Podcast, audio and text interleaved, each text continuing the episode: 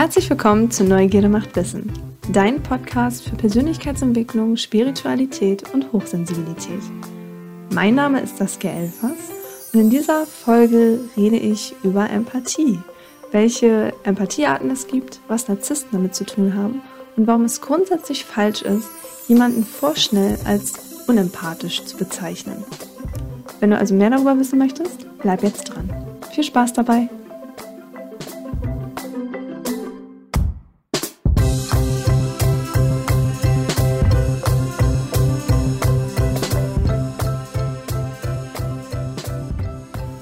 Seit etwa eineinhalb Jahren weiß ich, dass ich ein Hochempath bin.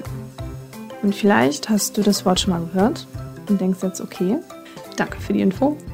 Vielleicht hast du es auch noch nie gehört und denkst jetzt, was ist das? Vielleicht ist dir das Wort auch schon mal begegnet und du kannst aber trotzdem nicht wirklich was damit anfangen. Das macht nichts, darüber erzähle ich dir gleich noch was. Nur erst so vorweg, seit ungefähr eineinhalb Jahren etwa weiß ich, äh, dass ich Hochempath bin. Seit ungefähr sieben oder acht Monaten mache ich das hier und da auch mal öffentlich.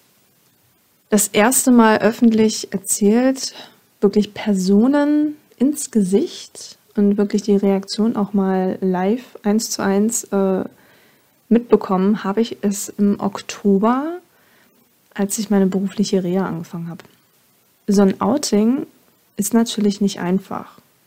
So und auch nicht leicht zu handhaben. Denn man macht natürlich eine sehr persönliche Information jetzt einfach ja, frei. Ne? Also es ist ja jetzt nicht, ähm, als würde ich jetzt sagen, was meine Lieblingsschokolade ist, sondern es geht ja schon um ein, eine tiefere, ja, eine tiefere Persönlichkeitsebene, würde ich jetzt mal sagen, die nicht jeder gerne offenbart. Und Empath zu sein Du wirst gleich noch mehr verstehen, was das bedeutet. Hat halt auch seine Schattenseiten. Es ist eine Gabe, die ähm, hat man von Geburt an. Und ähm, mit jeder Gabe, wie es ist, entweder, man muss sie irgendwie trainieren, beziehungsweise sie annehmen und versuchen, damit umzugehen oder irgendwie zu lernen, wie man sie am besten handelt. Und jeder Mensch hat ein gewisses Maß an Empathie doch nur 10% der menschlichen Bevölkerung sind tatsächlich Empathen. Und von diesen 10% sind auch nur zwei Hochempathen. Also jetzt kannst du dir ungefähr vorstellen, wie groß die Wahrscheinlichkeit ist, dass ähm, ein Hochempath einen anderen Hochempathen trifft ähm, der einen irgendwie so ein paar Tipps und Tools beibringen kann. Und wie hoch die Wahrscheinlichkeit ist, dass man ausgerechnet demjenigen begegnet, während man selber keine Ahnung hat, dass man ein Hochempath ist. und ich habe das, äh, glaube ich, rein zufällig irgendwie im Internet irgendwie mal gesehen, gelesen und habe schon immer das Gefühl gehabt, ich bin anders und merkwürdig.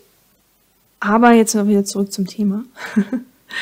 Empathen sind ähm, Menschen, die auf allen Empathieebenen, und darauf kommen wir gleich zu sprechen, stark ausgeprägt sind. Als ich mich geoutet habe, habe ich natürlich jetzt auch eine Tür geöffnet, geöffnet, mich mehr kritisieren zu lassen. Also ich habe eine Angriffsfläche jetzt geboten. Und seitdem ich das öffentlich auch sage, und mir das auch bewusst ist, dass ich eine, eine ja, Angriffsfläche jetzt biete zusätzlich, höre ich hin und wieder auch mal den Satz, ich sei unempathisch. Was, wenn man es sich genau betrachtet, ähm, echt eine Beleidigung ist. Weil es ist ungefähr so im Vergleich, als würdest du eine Sprache nicht verstehen also der, von der dir gegenübersteht, ja, spricht eine komplett andere Sprache als du und du verstehst sie nicht. Und du würdest demjenigen vorwerfen, er könnte nicht sprechen. Ungefähr so ist das, was ja partout auch einfach mal nicht stimmt.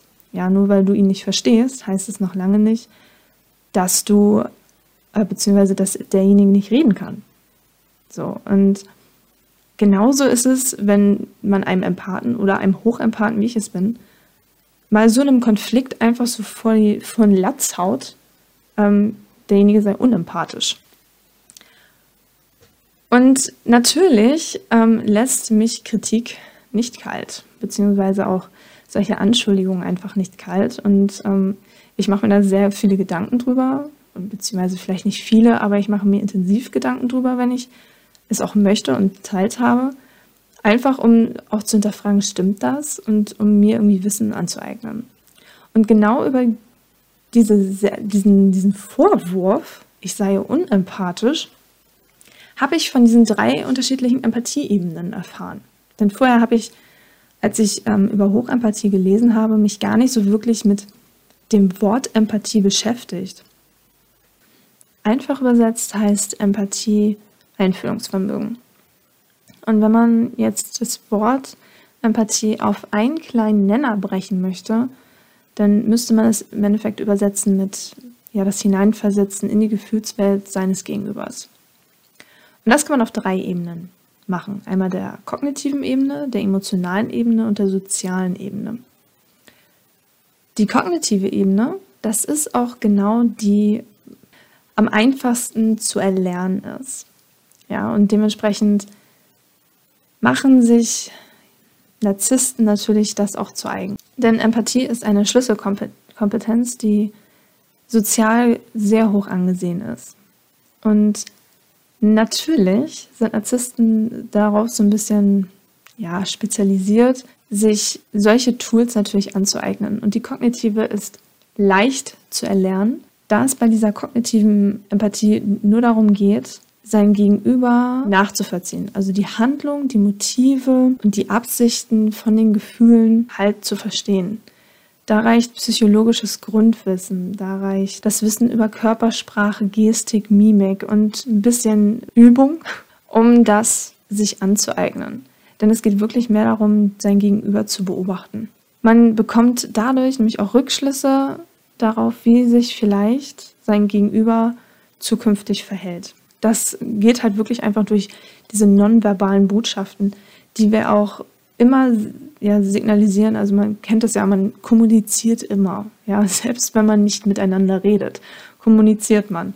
Und genau darauf bezieht sich diese kognitive, kognitive Ebene. Man braucht allerdings diese kognitive Ebene, um erfolgreich Verhandlungen führen zu können oder Konflikte, Probleme konstruktiv halt irgendwie zu lösen. Also wenn diese kognitive Ebene, ähm, also die kognitive Empathie fehlt, fehlt im Endeffekt auch zu verstehen, dass die eigenen Worte jemanden verletzen können oder dass die Taten jemanden verletzen können. Die emotionale Empathie dagegen geht genau in dieses Verständnis rein von dem Gefühl. Und zwar so, dass man Mitgefühl entwickelt. Diese emotionale Empathie wird im Endeffekt benötigt, um wirklich vertrauensvolle und gute zwischenmenschliche Beziehungen zu, ja, zu gestalten, zu, befördern, äh, zu befördern, zu fördern oder herzustellen überhaupt. Denn ähm, wir Menschen finden es natürlich toll, wenn man uns versteht.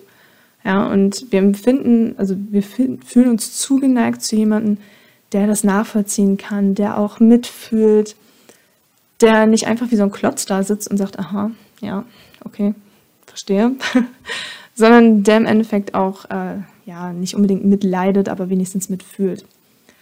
Und deswegen ist es äh, genau die Ebene, die besonders ähm, von Menschen am meisten gewünscht und gemocht wird. Das ist auch die Ebene, die die meisten Menschen unter Empathie verstehen und die die meisten Menschen auch meinen, wenn sie zu jemandem sagen, du bist gerade unempathisch. Und die dritte Empathieebene ist ja die soziale Empathieebene. Bei der geht es im Endeffekt nur darum, dass man das Verhalten von komplexen Systemen versteht, dass man verschiedene, also sich auf verschiedene Charaktere einstellen kann, also Menschen mit den unterschiedlichsten Herkunftsorten, Religionen, aus unterschiedlichen Kulturen, verschiedene Altersgruppen. Das. Die soziale Empathie wird benötigt, um stabile Freundeskreise aufzubauen oder einen guten Teamgeist zu entwickeln. Denn wer über die soziale Empathie verfügt, hat ein durchaus ja, gut ausgeprägtes Durchhaltevermögen. Ähm, sie überwinden starke Widerstände ziemlich gut und sie können auch gezielt negative Stimmung umändern oder aufbessern. Also wirklich auch so im Team sehen, was braucht jetzt das Team oder was würde diesem Team gut tun und innerhalb des Teams wirklich die Stimmung aufbauen. Und natürlich kann man diese drei Empathieebenen nicht gänzlich voneinander abgrenzen. Ja, sie überlappen sich manchmal. Bei Leuten sind sie unterschiedlich ausgeprägt, was im Endeffekt auch dazu führt, dass man untereinander vielleicht nicht dieselbe Sprache spricht. Und jetzt kommen wir nochmal genau zu diesem Punkt. Du bist unempathisch. Ist grundsätzlich nicht nur eine Beleidigung, sondern grundlegend auch erstmal falsch. Denn wie am Anfang schon gesagt, jeder Mensch verfügt über ein gewisses Maß an Empathie. Und du weißt jetzt, es gibt drei verschiedene Arten. Nämlich wirklich die kognitive, die emotionale und die soziale Empathie. Und das bedeutet einfach, dass wenn du mehr in der emotionalen Empathie bist und dein Gegenüber zum Beispiel sehr in der kognitiven Empathie ist, kann es sein, dass ihr einfach gerade nicht die gleiche Sprache sprecht. Also kurz gesagt ist die emotionale Empathie, ich verstehe und kann nachempfinden, was du fühlst und warum du so fühlst. Die kognitive Empathie sagt, ich verstehe, inwiefern deine Gefühle dein Handeln beeinflussen oder beeinflussen können. Und die soziale Empathie sagt, ich sehe und verstehe, was eine Gruppe bzw. ein Team oder eine Organisation denkt und fühlt. So weiß ich auch, wie sie sich verhalten werden. Das sind diese drei unterschiedlichen Ebenen. Jetzt kommt noch dazu, dass die Bereitschaft, empathisch zu handeln, dort nicht drinne steckt. Denn die Bereitschaft, empathisch zu handeln, gehört offiziell nicht zur Empathie, sondern zur also zum prosozialen Verhalten. Und Empathie und prosoziales Verhalten sind zwei unterschiedliche Sachen. Und das war im Endeffekt die Folge von heute. Wenn du Fragen hast zur Hochempathie, achso ja, vielleicht äh, noch zu den Hochempathen, das wollte ich ja auch noch sagen. Hochempathen sind Menschen, die alle drei Empathieebenen, also die kognitive, die emotionale und die soziale, sehr stark ausgeprägt haben.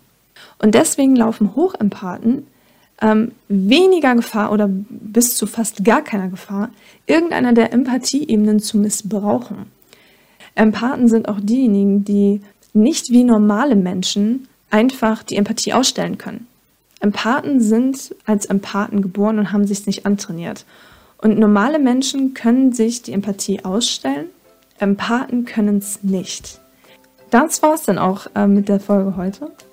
Wenn du irgendwelche Fragen hast, schreib mir über meine Internetseite www.neugierdemachtwissen.com oder äh, kommentier auf Facebook oder Instagram oder hinterlass bei iTunes eine, ja, einen Kommentar. Ich glaube, heißt es Kommentar da? Ich bin mir jetzt gerade gar nicht so sicher. Genau, lass einfach einen Kommentar irgendwo da. Schreib mir, wenn du eine Frage hast, dann gehe ich da gerne mal drauf ein. Auch zur Hochempathie. Schreib, was immer dir einfällt. Ja, gib mir dein Feedback. Ich bin echt neugierig darauf und dann hoffe ich, dass du das nächste Mal auch wieder einschaltest und wünsche dir jetzt einen wunderschönen Resttag. Bleib neugierig. Bis zum nächsten Mal.